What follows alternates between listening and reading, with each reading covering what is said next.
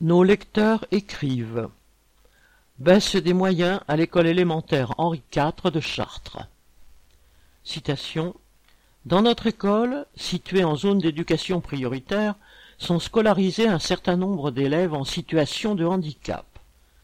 Pour faciliter cette scolarisation, les élèves ont droit à l'aide d'AESH, c'est-à-dire d'adultes qui les accompagnent dans la classe en fonction du handicap.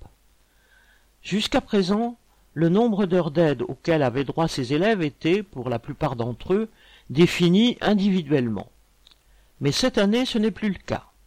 On répartit le temps d'aide en fonction du nombre d'AESH présents sur l'école et non en fonction des besoins des enfants. Comme nous avons moins d'AESH cette année, et qu'il a été demandé à l'une d'entre elles d'aller travailler à mi-temps sur un collège de la ville, le temps d'aide à la scolarisation a été réduit. Cela va se traduire par une dégradation des conditions de scolarisation de ces élèves et peut également avoir des répercussions sur l'ensemble de la classe. C'est un exemple de plus du mépris dont le gouvernement fait preuve pour les élèves, leurs familles, ainsi que le personnel qui s'occupe de ces élèves. Fin de citation. Une lectrice de Chartres.